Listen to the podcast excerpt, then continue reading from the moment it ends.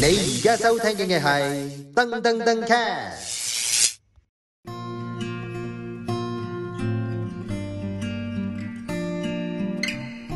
Hello，又翻到嚟人類適宜飛行，我係阿長啊。 Hello，我係 Nick。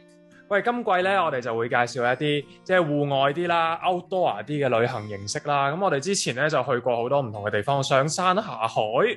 咁咧今集咧我哋就 跳樓、係啊跳跳傘啫，跳崖啊，跳崖。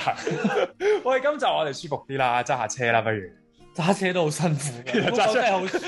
揸車大佬都最真賤係辛格就係隔離有條友喺度瞓覺，呢度喪揸幾粒鐘，你真係想打苦。我試過啊。人渣嘛真係好辛苦啊！仲要隔離嗰條友佢唔識揸車咧，佢佢坐喺你身邊好有責任同你講嘢㗎嘛。係啊，仲同你講話幫你睇地圖啊，睇佢路尾兩分鐘之後就瞓 Q 著咗，仲有鼻鼾嗰陣時無恥。佢唔止啊！佢係我個 friend 係直情教低埋張凳瞓啊！佢明瞓俾我睇啦，哦，咁你啲 friend 真係衰啲喎。好似你咁咯。但我冇試過咁做喎，因為都 未從因為通常佢你講都 過係你都係揸車嗰個通常。唔係嘅，兩樣都有做過啦。啊！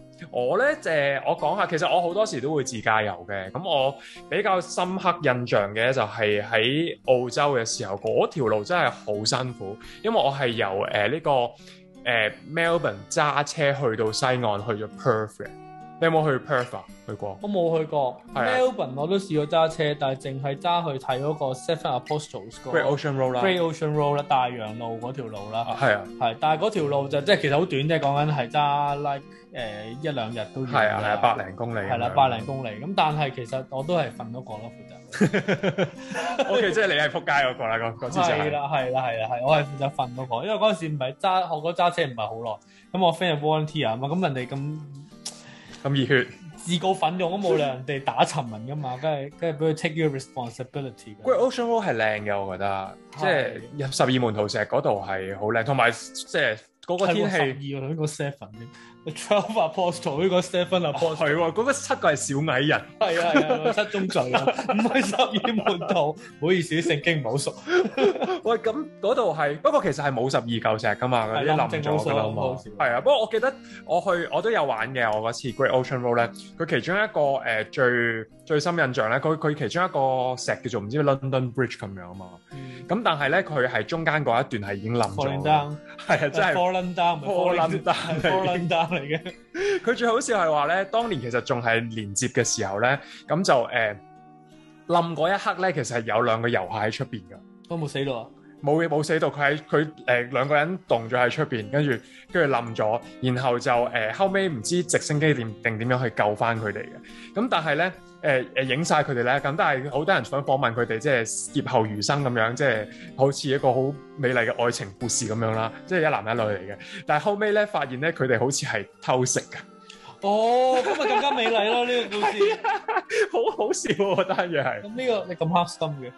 冇你咁黑心。 Anyway，喂，不如講翻你嗰個，你話好辛苦條兩 Melbourne 揸去 Perth 啊嘛？嗰陣時我就係 working holiday 嘅，咁嗰陣時因為我喺 Melbourne 嗰度就買咗架 N 手嗰啲老爺車，係啊，嗰架咁嘅前七咧係揸起上嚟都係一一聲嗰啲嘅。跟住咧骨頭差唔多。 ，OK， 係唔該晒。跟住咧，嗰條路係辛苦在係因為真係好長、好長、好長，係啦，嗰度係 Melbourne 去 Perth 係大概三千四百公里。係三千幾公里，你揸咗幾耐？我揸咗誒三日至四日到啦，我唔記得四日定三日。咁快咁咪揸好 Q 多啊！好耐，唔係咁咧。我嗰陣時係喺 Mel- Melbourne，因為我係想過去西岸揾工啦。嗰陣我 working holiday 嘅時候，咁我係喺 Melbourne 嘅時候喺啲 hostel 度有貼啲誒、呃即係街招啊嗰啲叫做咩誒 memo 咁樣，就話揾人同我一齊揸車過去，要識揸車嘅。咁後尾淨係就揾到一個啫，咁就揾咗個係啦，竟然揾到。咁我揾到個德國人，佢個名同我一樣喎，叫 Linus 喎。我哋叫阿長咁恐怖嘅，係啊。你 德國人就叫阿長，好恐怖呢件事。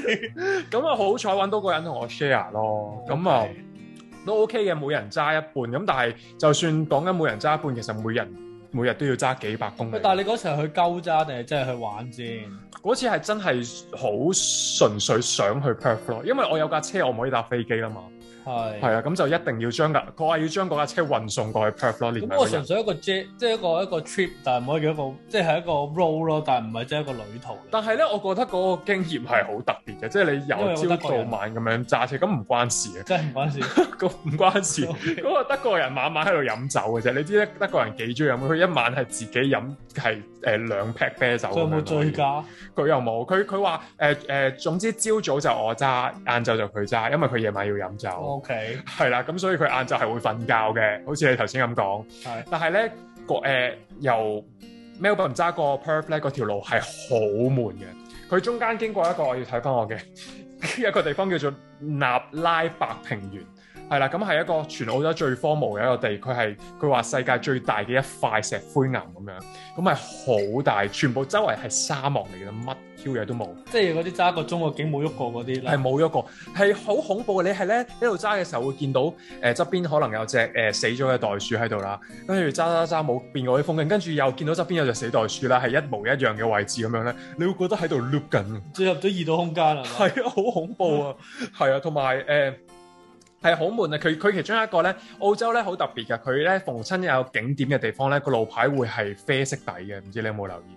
冇咁佢 誒喺嗰一條路度咧。好 快有有一個啡色牌嘅好大嘅牌啦，咁佢話係景點啦，但係佢嗰度咧寫住澳洲最長嘅直路，哦，係啦， nice 咁佢就寫住一百四十六公里全直嘅，你開 Google Map 係見到嗰條路嘅， O K，係悶撚到仆街，即係揸過去都冇喐過啦。就係啊，你隻你真係隻開始手又揸到唔懷喐，疑人生，隻腳又唔喐，你揸到一百六十 K 咧，你都覺得冇嘢喎，嗰嗰件事因係為。個景冇分別啊嘛。係啊，你真係會瞌眼瞓㗎，係好恐怖啊！但係你瞌眼瞓咧，其實都係唔會做嘅因為都係直線啫。但係咧，誒、嗰嗰條路咧係會最危險係會有所謂一啲叫做 wall train 啊、誒即係公路列車，打佢唔係橫過，佢唔係真係佢唔係真係 train 嚟㗎，佢誒、wall train 嘅意思係一架好長嘅貨車，你想象下香港嗰啲大嘅長貨櫃車，但係 call 拖住幾卡，佢淨係可以喺呢啲高速公路先可以行嘅，因為佢轉唔唔到彎啊嘛。係佢唔可以入城市嘅，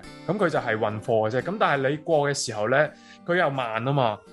你對見到佢嘅時候，其實係要過佢嘅。咁但係你係要預成 K 路嚟加速咁樣過佢，佢自己都講緊成半 K 咁滯，咁但係嗰次就係一個沉悶嘅經歷啫，都都幾過癮嘅。我記得我最揸多次咯。 唔會 啊，一定咁過癮咩？唔揸多次 啫。一定唔會。 我哋啊，我哋夜晚就係去啲誒誒嗰啲側邊咧，嗰啲樹林度啦，咁跟住就係就就喺架車度瞓覺咯，就就即係嗰個車後邊可以拍低晒啲凳，咁有張吹氣床咁樣咁喺後邊瞓，咁都 幾過即係唔癮嘅。係住一間 hostel 或者冇啊 hotel 嘅咯喎，真係食係飯乜都冇嘅中間，哦，因為 Perth 係 so called 全世界誒、呃距離其他城市最遠嘅城市。喂好威嘅呢啲 term 全部都冇用嘅 frame 嚟 嘅，係啊，垃圾記錄啲 垃圾記錄。冇用嘅 frame 啊，佢周圍幾百公里咧， 都係冇其他城市啊。 O K 係。啊，咁所以係喂，但係你講完啲沉悶嘅 road trip 經歷，有冇啲真係好玩，真係揸車去玩嘅經歷先？我可以講一個都係一個 road trip，但係就唔係自己揸車嗰、個咧，其坐下實車其實係跟團嘅。咁但是咧，我覺得個 road trip 係好好玩。咁就係一個誒誒、呃都係澳洲。咁就由北澳呢、個誒嗰、個叫 Darwin 一路穿過中間啲沙漠，就落去 Adelaide。誒兩個禮拜嘅 trip 嚟嘅。但係你就坐車坐旅遊巴啫。係，咁但係咧，誒、嗰、個團咧係佢個名已經特別啲啊，佢叫 Adventure Tour，咁就係、又俾我死人名呃咗嗰啲人，好呃膚淺。 咁好彩係真係冇俾人呃，都係嗱特別啲嘅團嚟嘅，即係佢唔會係即係俾即係呃你去睇啲 Giant 廠嗰啲嚟嘅咩咩廠話？個，你咩俾人呃去睇單 車哦廠嗰啲，Giant Giant，咩揸人廠？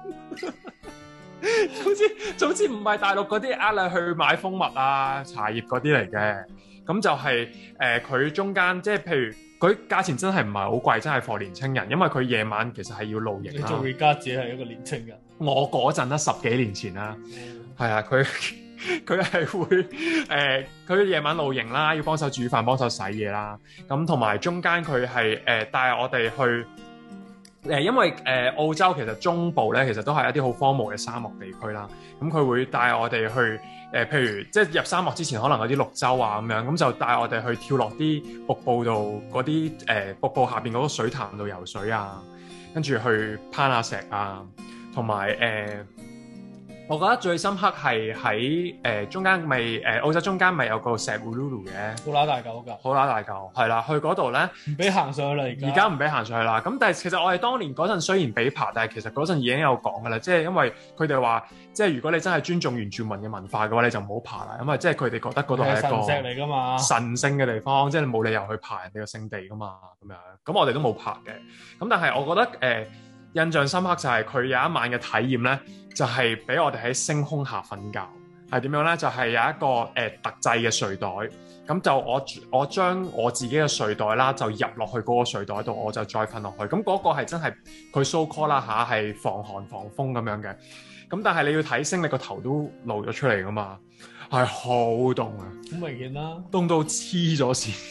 你知沙漠夜晚咧係？啊，係講緊個温度 drop 得好犀利噶嘛。